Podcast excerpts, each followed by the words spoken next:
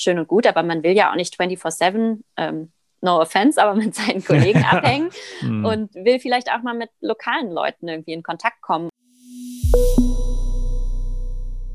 Wer in der aktuellen Zeit über Bewegungsmangel klagt, der sollte vielleicht mal bei As Good as Pros vorbeischauen. Caroline Obernolte, die Gründerin, beschreibt ihr eigenes Startup gerne als das Uber für Sport. Was Caroline an Fitnessstudios stört und was sie versucht, mit As Good as Pros besser zu machen, könnt ihr jetzt im Podcast hören. Viel Spaß damit!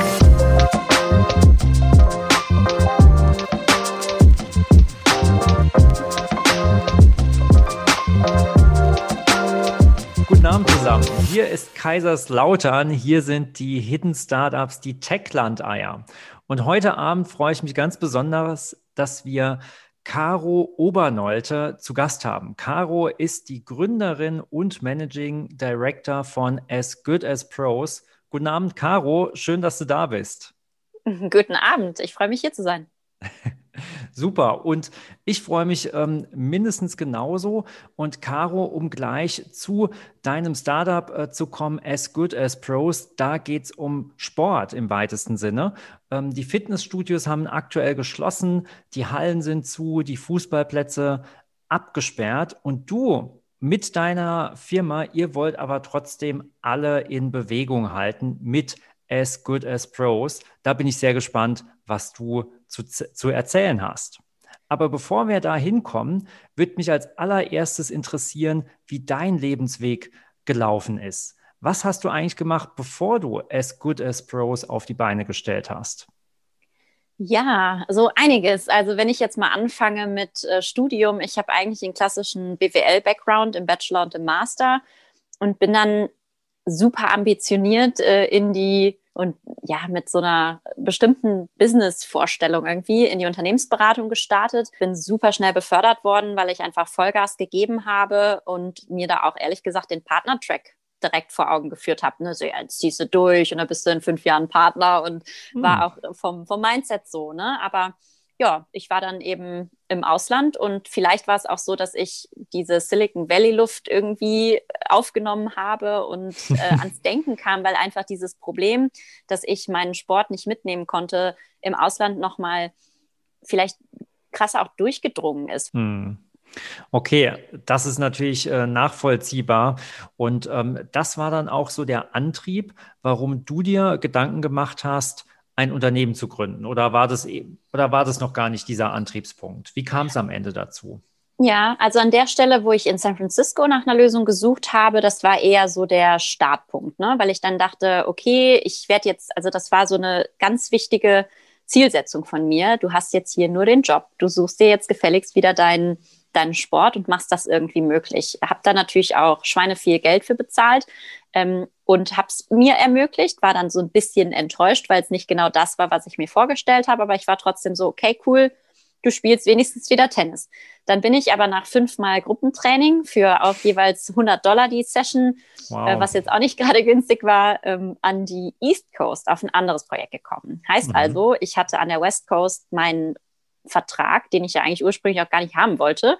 Und an der East Coast das gleiche Problem. Und ich dachte mir so, mein Gott, also ich war wirklich frustriert, weil auch da hatte ich Mördertage. Ich habe irgendwie um 6 Uhr morgens gestartet, war um 23 Uhr wieder im Hotel und war so, ja, okay, aber es gibt bestimmt auch andere Leute, die vielleicht noch um ähm, halb zwölf nachts Tennis spielen wollen. ähm, wieso ist das hier jetzt nicht möglich? Und habe dann gedacht, ja, okay, es gibt irgendwie gefühlt für alles eine Plattform nur nicht für Sport. Und dann dachte ich mir, mhm. ja gut, dann lege ich einfach mal selber los. Wie würde denn so eine App funktionieren können, worüber ich irgendwie so dann über, ja, online mich mit Leuten connecten kann, aber offline wirklich zum Sport auch treffen kann.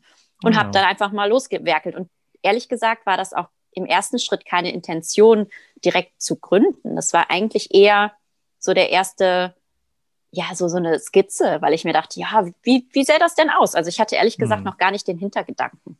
Hm. Das heißt, du hattest äh, ein persönliches Problem oder da gab es einen Bedarf bei dir, äh, ein Interesse, das einfach nicht gedeckt wurde und du hast mal rum überlegt, hey, was kann man da eigentlich machen? Ist ein spannender Ansatz. Ähm, wenn wir dann äh, mal einen Schritt äh, weitergehen, ähm, was macht As Good as Pros eigentlich? As Good as Pros ist dein Startup, dein Baby. Wenn du uns mal in kurzen, einfachen Worten beschreibst, was bietet ihr eigentlich an? Ja, sehr gerne. Wir haben jetzt viel As Good as Pros angeteasert, aber noch nicht so richtig äh, ja, zusammengefasst, was wir denn genau machen. Also letztlich ist es ein Sporttech-Startup und von der Vision her möchten wir erstmal einfach alle Menschen dazu befähigen, einen sportlichen und glücklichen Lebensstil zu führen, egal wo sie gerade unterwegs sind. Und genau deswegen haben wir eine Sport-Community-Plattform ins Leben gerufen, die die Menschen zum Sport zusammenbringt. Also wie eben schon gesagt, über die App können Sportbegeisterte passende Mitsportler finden, man kann sich gemeinsam auspowern, man kann sich gegenseitig motivieren und man kann eben beim Sport neue Leute kennenlernen. Und hier haben wir auch einen klaren Fokus auf Teamsport, weil das einfach eine schöne Möglichkeit ist, auch diese soziale Komponente und diese Interaktion zu fördern. Mhm. Also as good as pros in meinen Worten würde ich sagen, es ist ein Angebot, ähm, Sport zu machen, gemeinsam mit anderen und dabei äh, dann vielleicht auch neue Leute kennenzulernen. Und genau. ähm, vorhin hast du gesagt, ähm, hast uns erklärt, wie du auf das Problem gestoßen bist. Aber wie kam es dann ganz konkret dazu, dass du gegründet hast? Wie wurde aus diesem ersten Gedanken wirklich eine Idee? Wie kamst du zu deinem Gründerpartner und wie habt ihr deine Firma da aus dem Boden gestampft? Wie war mhm. diese Geschichte? Ja, das war ähm, ganz aufregend, ehrlich gesagt, weil ich habe an diesem ersten Prototypen so aus Frustration mich wirklich mitten in der Nacht im Hotelzimmer dran gesetzt ne, und habe PowerPoint aufgemacht und meinte so, wow, okay, wie wird das denn funktionieren?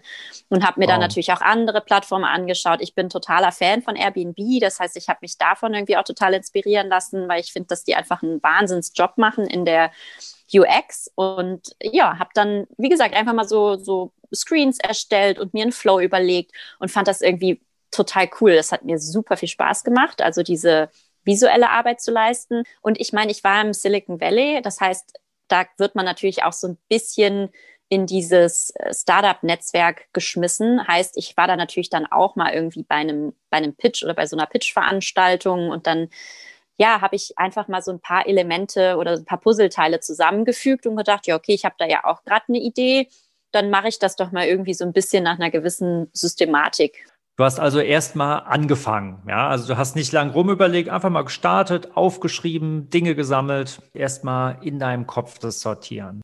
Genau, genau das meinte ich damit. Äh, Johannes, mein Mitgründer, wir beide waren eigentlich nur Office Buddies. Also wir saßen im gleichen Office, hatten uns bei der Arbeit kennengelernt, haben Kaffee morgens zusammengeholt. Dann haben wir uns ein Tischtennis-Duell irgendwann abends geliefert, so als Abschluss des Arbeitstages. Ah, ja. Auch hochgradig ähm, emotional und ehrgeizig natürlich. Also da sind auch so die ein oder anderen Schreier gefallen, weil dann oh irgendwie hier so aufgeladen waren. Hat aber schon gezeigt, dass wir beide sehr ehrgeizig sind.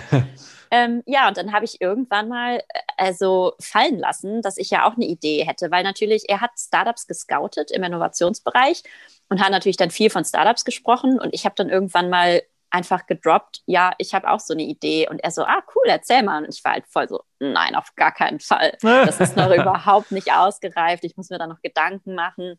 Und da hat er, ähm, ist er hartnäckig dran geblieben, sagen wir so. Und dann habe ich ihm einfach mal davon erzählt irgendwann.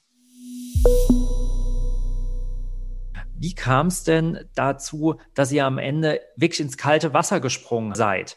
Denn ähm, von einer Idee diskutieren, bis eine Firma aus dem Boden stampfen, da ist ja auch schon noch äh, was dazwischen. Wann war der Punkt, wo du oder ihr beide gesagt habt, hey, wir ziehen das jetzt durch, wir wollen es wissen und wie kam es zu diesem Punkt? Ja, ehrlich gesagt war das gar nicht so ähm, von heute auf morgen, muss ich gestehen. Ne? Also ich habe zwar von heute auf morgen mal losgelegt und irgendwie so ein Prototyp und Pitch Deck gebaut, aber dann war es eher so ein kleiner Prozess, weil wir, äh, wie gesagt, ich habe ihm erstmal davon erzählt. Johannes fand es total cool, weil er das Problem teilen konnte. Er hatte auch eine, eine Fußballjugend und hat das dann mit Job und Studium auch alles an den Nagel gehängt und war dann so, ja, voll cool. Ich würde auch super gerne irgendwie, egal wo ich unterwegs bin, ähm, Fußball spielen und konnte dann direkt einfach was mit dem Problem und der Lösung anfangen. Und wir sind dann ähm, Mitte 2017 zurück nach Deutschland gekommen, waren beide irgendwie noch so von der Idee angefixt und haben uns dann einfach getroffen nach der Arbeit ähm, im, im Office und haben dann gebrainstormt. Also er war bei seinem Corporate-Job, ich war in meinem Beraterjob und wir haben einfach dann ja teilweise Nachtschichten gekloppt, weil wir von diesem Gedanken nicht mehr los wurden. Und wir haben das eigentlich parallel zu unserem Volltime, äh, Vollzeitjob gemacht. Und das war so diese total anspornende zusätzliche Beschäftigung. Ne? Also das kann man gar nicht anders beschreiben. Es hat uns super viel Energie gegeben, nach einem total erschöpfenden Arbeitstag sich nochmal so einem Herzensprojekt zu widmen. Und letztlich haben wir, glaube ich, ähm, ein halbes Jahr gebrainstormt, am Konzept gearbeitet, mit ganz vielen Leuten gesprochen, weil wir natürlich beide noch keine Unternehmererfahrung hatten. Ich ja, wie gesagt, noch nie mir vorgestellt habe, dass ich mal Unternehmer werden würde. Das war für mich total fernab der Gedanke, weil, wie gesagt, ich wollte ja meinen Partner-Track gehen, möglichst schnell. Und äh, dann haben wir 2018 das einfach mal bei so einer Pitch-Veranstaltung gepitcht und haben gutes Feedback bekommen. Es hat total Spaß gemacht, mit, sich mit anderen jungen Gründern auszutauschen. Und dann haben wir uns einfach mal für so ein Accelerator-Programm beworben, wo man ja auch so ein bisschen Guidance bekommt und Hilfe bekommt, wie man sich so einem äh, ja, komplexen Problem irgendwie auch annähern kann. Und dann haben wir so ungefähr ein, ein Dreivierteljahr später oder ein ja, doch ein Dreivierteljahr später die Company gegründet. Das heißt, ähm, es war eigentlich Schritt für Schritt. Es gab nicht so den einen Moment, wo es passiert ist, sondern es hat sich entwickelt. Und du hast auch angesprochen, du warst auf dem Partner-Track. Du warst in deinem Job super erfolgreich. Es ging voran. Hast du denn diesen Track verlassen? Hast du deine Karriere äh, als Beraterin aufgegeben oder was ist damit passiert? Ja, ähm, ehrlich gesagt, ich habe so ein, ich würde es mal sagen, Zwischending gemacht. Und zwar ähm, hatte ich das Gründerstipendium in NRW entdeckt und ich war total happy, das war, glaube ich, sogar auch 2018, ähm, dass das so relativ kurz nach unserer Gründung kommuniziert wurde und ich war so, oh mein Gott, das ist das Sprungbrett und bin direkt auf diese, diese Behörde zugeprescht und meinte so, boah, das ist eine super Gelegenheit, weil das Exist Gründerstipendium, das war mir aus NRW als Studentin komplett unbekannt. Also ich wünschte mir, hätte das mal jemand irgendwie im Studium gesagt. Also das war, vielleicht ist es jetzt anders oder bestimmt ist es jetzt anders. Aber bei mir, als ich noch studiert habe, war Gründen sowieso so eine eher unbeliebte Sache. Da war es eher so, ja, wenn man in, in der, im Kurs gefragt hat, wer will denn mal was nach, der, nach dem Studium mhm. machen. Da war es eher so gefühlt 60 Prozent wollen in eine Behörde, dann irgendwie vielleicht nochmal 30 Prozent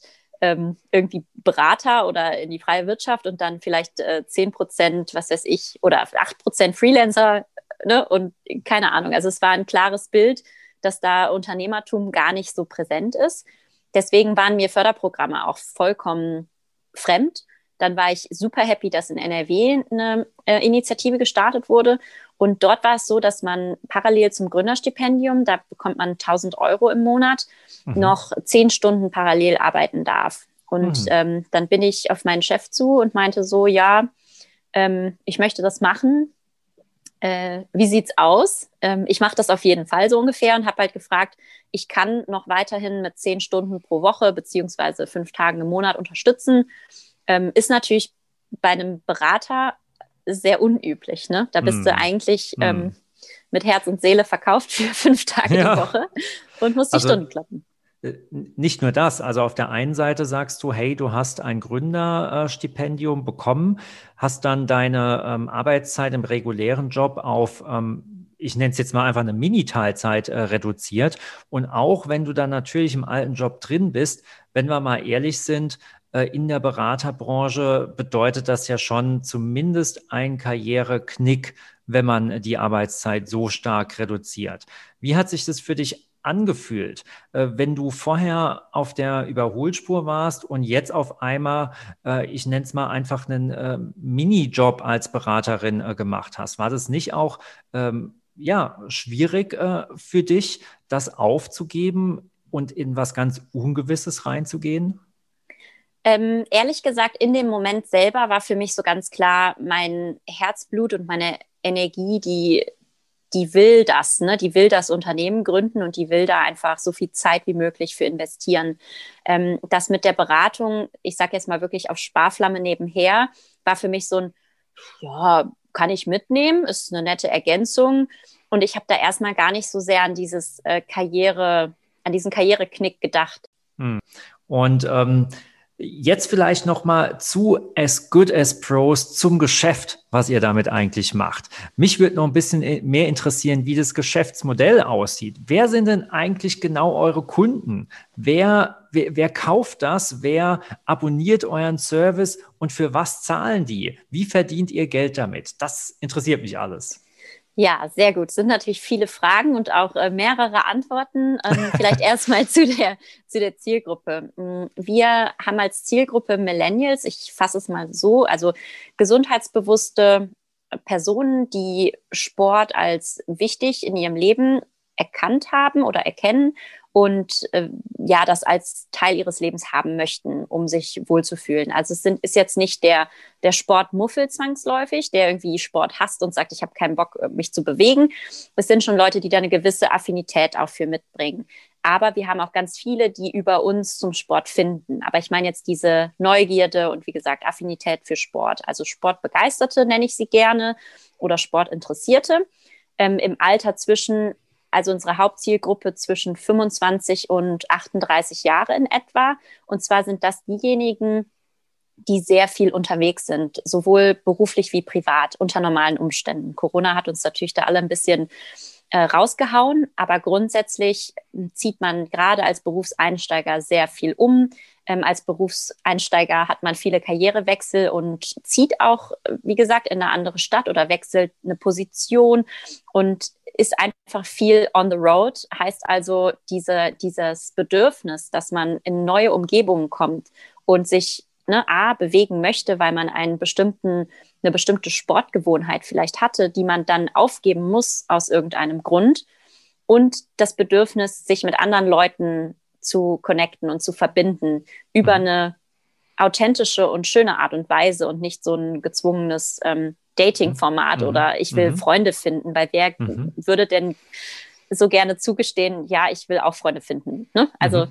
Mhm. also das heißt, die Kunden sind klassischerweise die Millennials, äh, Leute in ihren 20ern, in ihren 30ern, die sich gerne bewegen, für die Sport wichtig ist und die im Idealfall da auch noch äh, Leute im privaten Kontext kennenlernen äh, können. Das sind die Kunden. Und ähm, um beim Geschäftsmodell zu bleiben, wofür bezahlen diese Kunden eigentlich genau und wie sieht da das Preismodell aus? Mhm. Ähm, vielleicht fange ich mal so rum an, weil das auch eine interessante Entwicklung für unser Startup war. Wir haben von der Brille, also uns selber ja auch als Zielgruppe mit angesehen und haben dann erstmal so von uns aus denkend gedacht, boah, okay, was wäre das Optimum? Und da hatte ich so ein bisschen im Kopf, ja, ich möchte überhaupt nicht an irgendwas gebunden sein, so wie jetzt in, in San Francisco die Erfahrung, wo ich ne, die Vereinsmitgliedschaft da an einen Ort gebunden und dann komme ich woanders hin und ich habe schon wieder den gleichen Schlamassel. Heißt also, ich meinte, es wäre doch toll, wenn wir es super on demand hätten. Also man kann total frei entscheiden, wann, wie, wo man Lust hat. Man kann sich in eine Session einbuchen. Man bezahlt flexibel. Also ich merke, heute Abend um acht hätte ich nochmal Bock, Badminton spielen zu gehen. Alles klar, ich bin dabei. Und so hatten wir das Ganze aufgesetzt und in dem Fall haben wir eine Transaktionsgebühr genommen von äh, 10 Prozent. Heißt also, wir haben da natürlich auch schon direkt den Fokus auf ein schnell skalierendes Geschäftsmodell ausgelegt, weil da geht es natürlich erst über die Masse, wenn man im Schnitt, was weiß ich, zwischen ähm, 50 Cent und 2 Euro ne, pro Buchung vielleicht einsteckt. Mhm. Ähm, wir haben, das heißt, am mhm. Anfang hattet ihr ähm, ein, ähm, ein Preismodell, was so ähnlich ist wie, ich sag mal, bei iTunes. Man möchte äh, ein konkretes Angebot nutzen und bezahlt für dieses eine Angebot, für diese eine Session und ihr als Anbieter bekommt eine Provision für diese Angebotsvermittlung. das war das ursprüngliche Modell. Da genau. habe ich aber auch schon äh, rausgehört, ihr habt es verändert. Genau. In welche Richtung habt ihr es denn verändert? Wie sieht das Preismodell jetzt aus? Genau, also wir hatten, wie gesagt, dieses rein transaktional getriebene Geschäftsmodell. Und das macht vielleicht auch Sinn für die busy Beraterin, die dann mal in irgendwas reinschneidet und wieder weg ist. Wir haben aber gemerkt, ähm, als wir unsere App auf den Markt gebracht haben, dass ein total starkes Bedürfnis für eine Sport-Community existiert. Also Leute möchten Zugehörigkeit, sie möchten auch mal die gleichen Gesichter vielleicht das ein oder andere Mal sehen. Und wir haben gemerkt, dass jede Woche eigentlich dann immer mehr neue Gesichter dazugekommen sind, aber auch so eine bestehende Base existierte. Und da wurden wir ehrlich gesagt vom direkten Kunden auch angesprochen und äh, gefragt, ähm, wieso müssen wir das denn jetzt jedes Mal neu buchen und machen? Wieso könnt ihr nicht irgendwie das in einem Paket verkaufen oder wieso könnt ihr nicht eine Mitgliedschaft machen? Und für mich war das immer so ein bisschen, muss ich auch gestehen, aus eigenem Empfinden, ich so, oh, nee, Mitgliedschaft ähm, wollen wir nicht. Aber wir haben, wie gesagt, mit unseren Kunden gesprochen und haben ehrlich gesagt das Feedback bekommen, hey, ich fände es super, wenn ihr mir meine, ich sage jetzt mal Teamsport Flatrate äh, ne, ermöglichen könntet, indem ihr eine Mitgliedschaftsgebühr nehmt. Ich weiß dann, ich kann den Betrag X für den Monat gedanklich äh, ad acta legen, weil ich weiß, ich bin versorgt und ich kann dann so viel ich möchte bei euch an euren Teamsport-Sessions teilnehmen. Und basierend auf diesem Feedback haben wir dann einfach auch diese Anpassung vorgenommen, weil wir dachten, ja, ganz ehrlich, wenn das unseren Leuten hilft, unserer Community hilft, sich noch zugehöriger für ein Großes und Ganzes zu fühlen und sich noch freier bewegen zu können, ähm, dann müssen wir das machen. Okay, das heißt, im neuen Preismodell seid ihr auf eine Flatrate äh, geschwenkt, auf einen monatlichen Beitrag, mit dem eure Kunden in die Sportler-Community reinkommen und dann verschiedene Angebote nutzen können. Das äh, klingt dann nicht mehr wie iTunes, sondern eher wie Netflix einmal pro Monat bezahlen, alles nutzen können. Da frage ich mich aber, wie passt es denn mit den Kosten äh, zusammen? Weil du sagst ja, hey, ihr bietet auch Sportarten an wie, wie Tennis beispielsweise. Da braucht man auch einen Platz, da muss man auch für die Infrastruktur bezahlen. Es gibt auch Sportarten wie Basketball, wo man äh, eine Halle braucht, wo man eine Hallenmiete bezahlen muss. Das klingt für mich dann eher danach, als ob die Kosten da relativ hoch sind und das Ganze dann ziemlich teuer werden muss im Monat. Ähm, ja und nein. Also natürlich auf der einen Seite gibt es Sportarten, die auch eine Infrastruktur benötigen. Wir haben aber natürlich auch Partnerschaften, die uns dann gewissen Spielraum ermöglichen, dass wir sagen können, wir kommen an gute Infrastruktur, ohne dass wir uns einen total hohen ähm, Ballast ans Bein binden. Wir haben aber zudem, dadurch, dass wir gemerkt haben, die Leute wollen nicht nur das eine oder das andere. Ne? Also es, wenn ich jetzt irgendwie zehn Kunden frage, welche Sportarten machst du? Dann sagen die nicht, ja, ich mache nur Badminton oder die nächste sagt, ich mache nur Beachvolleyball. Die sagen, montags mache ich Badminton, mittwochs spiele ich eine Runde Fußball, freitags mache ich Fitness und sonntags mache ich Yoga. Heißt also, es ist sehr vielschichtig und wir bedienen diese Vielseitigkeit. Heißt also nicht immer ist eine Location erforderlich dahinter, weil wir auch an, also jetzt natürlich gerade auch Online-Angebote haben, aber sonst auch viel im Freien trainieren. Und dann haben wir einfach Gruppenaktivitäten wo keine, ich sage jetzt mal, kein Tennisplatz beispielsweise erforderlich ist oder keine, keine Halle, weil Fußball kannst du auch im Park spielen. Ne? Da grenzen wir dann das Spielfeld ab und es ist eine sehr, sehr kostenschonende Variante. Mhm. Okay, das heißt, ihr habt da eine Mischkalkulation. Manchmal braucht man Hallenplätze, die man mietet, manchmal äh, nicht. Dann kann das aufgehen. Ähm, wie ist es dann aber mit ähm, der Qualität, äh, die ihr ja auch sicherstellen äh, müsst? Hier und da braucht man vielleicht äh, einen Trainer, äh, der mitmacht oder jemand, der äh, die Sportler anleitet. Wie funktioniert das? Oder sind es auch Leute, die das ähm, ja auch als Mitspieler äh, machen und es nebenbei mit einfließt. Wie stellt ihr da Qualität sicher? Also wir schreiben immer, wir, wir sprechen immer von unserer Sport-Experience. Also da sagen wir ganz klar, wir möchten natürlich auf der einen Seite online ein sehr, sehr hohes Maß an Convenience bieten. Also wirklich, dass ich super schnell, wenn ich das Sportbedürfnis habe, mein passendes Angebot finde und mich in einen Termin einklinken kann. Das ist der eine Teil der Experience. Der andere Teil ist das, was du jetzt gerade angedeutet hast, die Offline-Experience. Und da haben wir natürlich ein ausgeklügeltes System, wo wir auch Prozesse hinter haben, wo ganz klar ist, das ist die Erwartung, die wir haben oder die auch unsere Kunden haben. Wir haben da eine Person, die der Ansprechpartner ist vor Ort, die ist auf eine gewisse Art und Weise natürlich auch geschult und vorbereitet, um dieses Brandversprechen wiederzugeben. Und die Qualität wird bei uns total groß geschrieben. Und das ist dann in dem Sinne auch standardisiert und replizierbar. Aber natürlich erfordert das für uns im Backoffice gewisse ja, Qualitätssicherungsmechanismen, die wir aber ja auch sehr, sehr schlank und ähm, systematisch aufgesetzt haben und da echt einen guten Prozess haben, um eben diese gute Sport-Experience auch sicherzustellen. Mhm. Und ähm, wenn du auch sagst, hey, ähm, da gibt es Kunden, die machen gerne am einen Tag äh, Badminton, am anderen Tag äh, Basketball, das hört sich für mich als Kunde super äh, vielseitig an und äh, äh, interessant. Äh, wenn ich jetzt mal von mir ausgehe oder auch Freunden, ist es dann zumindest bei mir so, dass ich meine Lieblingssachen habe. Ja, irgendwann hat sich herausgestellt, ich bin der, der Tennisspieler. Äh, oder ich bin auch eher der, der ähm, sich zeitlich nicht festlegen kann und deshalb alleine ins Fitnessstudio äh, geht. Habt ihr da schon Erfahrungen gemacht, ob sich das auch bei euren Kunden einstellt oder habt ihr tatsächlich äh, Kunden, die diese Abwechslung einfach super wichtig ist, die das dann auch weiter so praktizieren? Habt ihr da hm. erste Erfahrungen?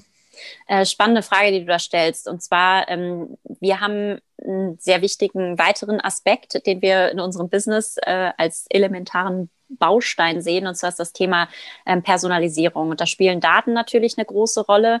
Heißt also, wir möchten im Zielbild natürlich jedem Kunden nach den eigenen passenden Bedürfnissen Sport möglich machen.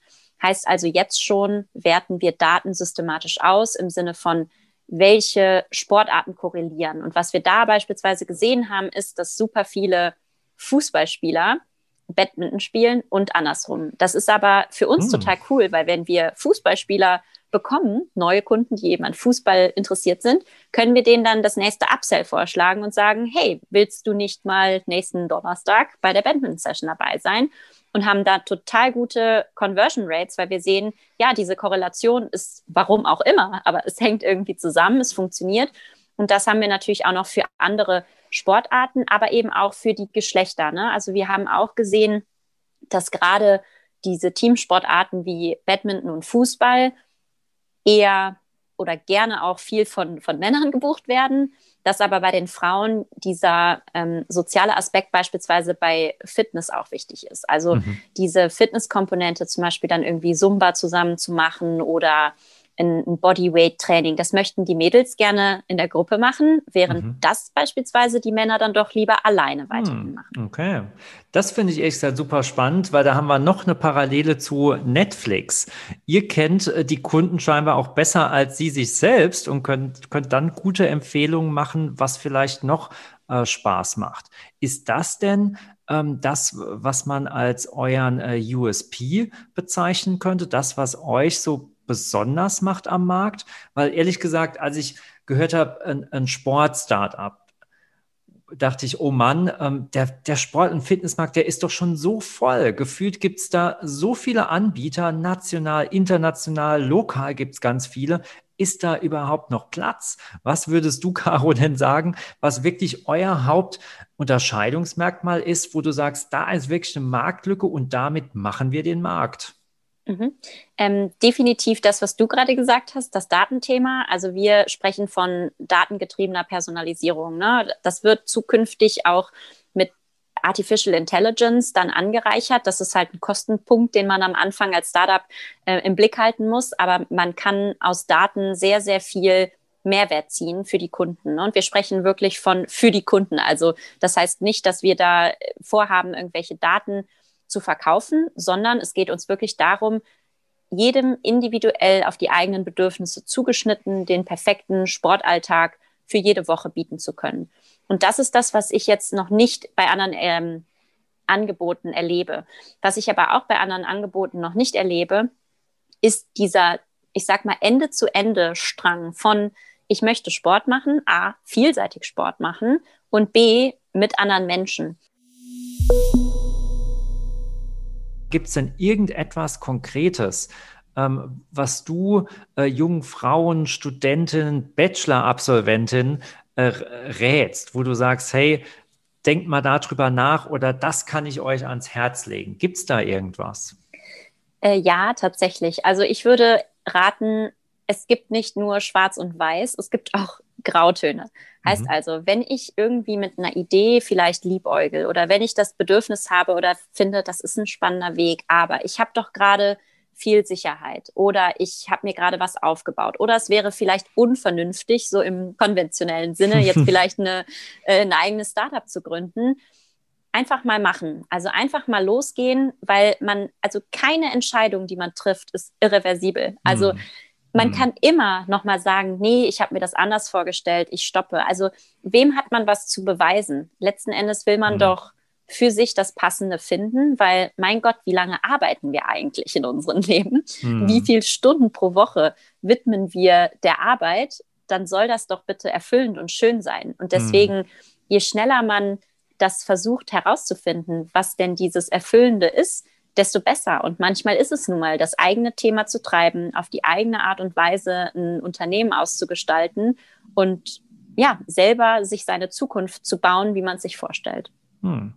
Einfach mal machen und sich seine Zukunft bauen, wie man sich es vorstellt. Das finde ich einen sehr inspirierenden Ratschlag. Und ähm, zumindest eine Parallele gibt es da auch zwischen uns beiden. Auch ich habe äh, die letzten Jahre, während ich im Großkonzern war, angefangen, nebenher wieder was in der Politik zu machen und habe mich Ende letzten Jahres entschieden, ähm, das jetzt zu meinem Hauptjob äh, zu machen und meine ganze Zeit äh, dem zu widmen, was für meine Heimat, für die Zukunft hier äh, zu tun. Äh, und in diesem Sinne wird mich auch noch interessieren, gibt es denn aus deiner Sicht irgendetwas, was die Politik tun könnte, um das Gründen in Deutschland zu vereinfachen, attraktiver zu machen, insbesondere äh, vielleicht sogar, dass mehr Frauen äh, und äh, Talente äh, sich trauen, was zu tun. Gibt es da irgendwas, was du mir mitgeben würdest? Also erstmal ist natürlich gut, wenn drüber gesprochen wird, also dass wirklich Unternehmertum und Gründen eine sehr, sehr tolle Perspektive für junge, für junge Leute, aber eben auch eigentlich für jeder Mann und jeder Frau ist.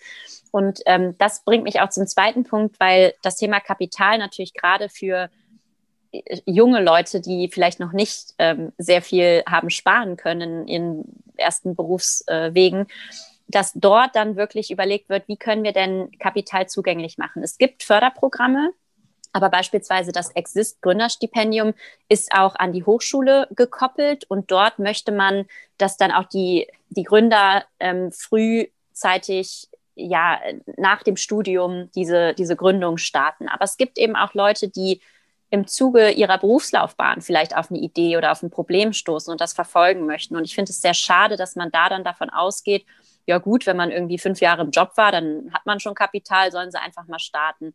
Und da fände ich einfach schön, wenn es Förderprogramme gibt, die sich vielleicht gezielt auch an, an Frauen richten, die irgendwie, ne, oder vielleicht für Quereinsteiger oder in welcher Form auch immer. Kapital ist gerade in den ersten sag mal, in der Pre-Seed-Phase total hilfreich, um irgendwie Marketingbudget zu haben, um einfach mal auszutesten, ähm, wenn wir uns Reichweite verschaffen, wie, wie können wir darüber lernen, wie können wir testen und dafür braucht man nun mal auch Budget. Ne? Und deswegen fände ich das super, wenn auf der einen Seite Förderprogramme auch für alle zugänglich wären und es mhm. da nicht solche Limitationen gäbe und wenn, wie gesagt, viel darüber gesprochen wird und dann vielleicht auch in der Schule sowas schon mal aufgemalt wird. Mhm. Wieso gibt es nicht sowas wie mhm. Unternehmertum oder sowas? Also mhm. könnte ich mir auch vorstellen. Verstanden. Also Zugang zu Kapital erleichtern, Restriktionen abbauen und häufiger mehr übers Gründen sprechen, am besten schon in der Schule mit äh, konkreten äh, Tipps, vielleicht auch Planspielen äh, und ersten äh, Wettbewerben dazu. Caro, es hat total viel Spaß gemacht äh, mit dir. Ich fand, es war ein äh, tolles, spannendes Gespräch. Und bevor wir uns verabschieden, möchte ich dir gerne aber noch deine 60 geben. Deine 60, das ist bei uns ein feststehendes Format und du kannst diese 60 Sekunden nutzen, um unseren Hörern etwas mitzugeben. Das kann ein Gedankenanstoß sein. Es kann ein Impuls, ein Ratschlag sein, deine persönliche Vision, deine Triebfeder, was auch immer du unseren Hörern mitgeben wirst, wirst äh, möchtest.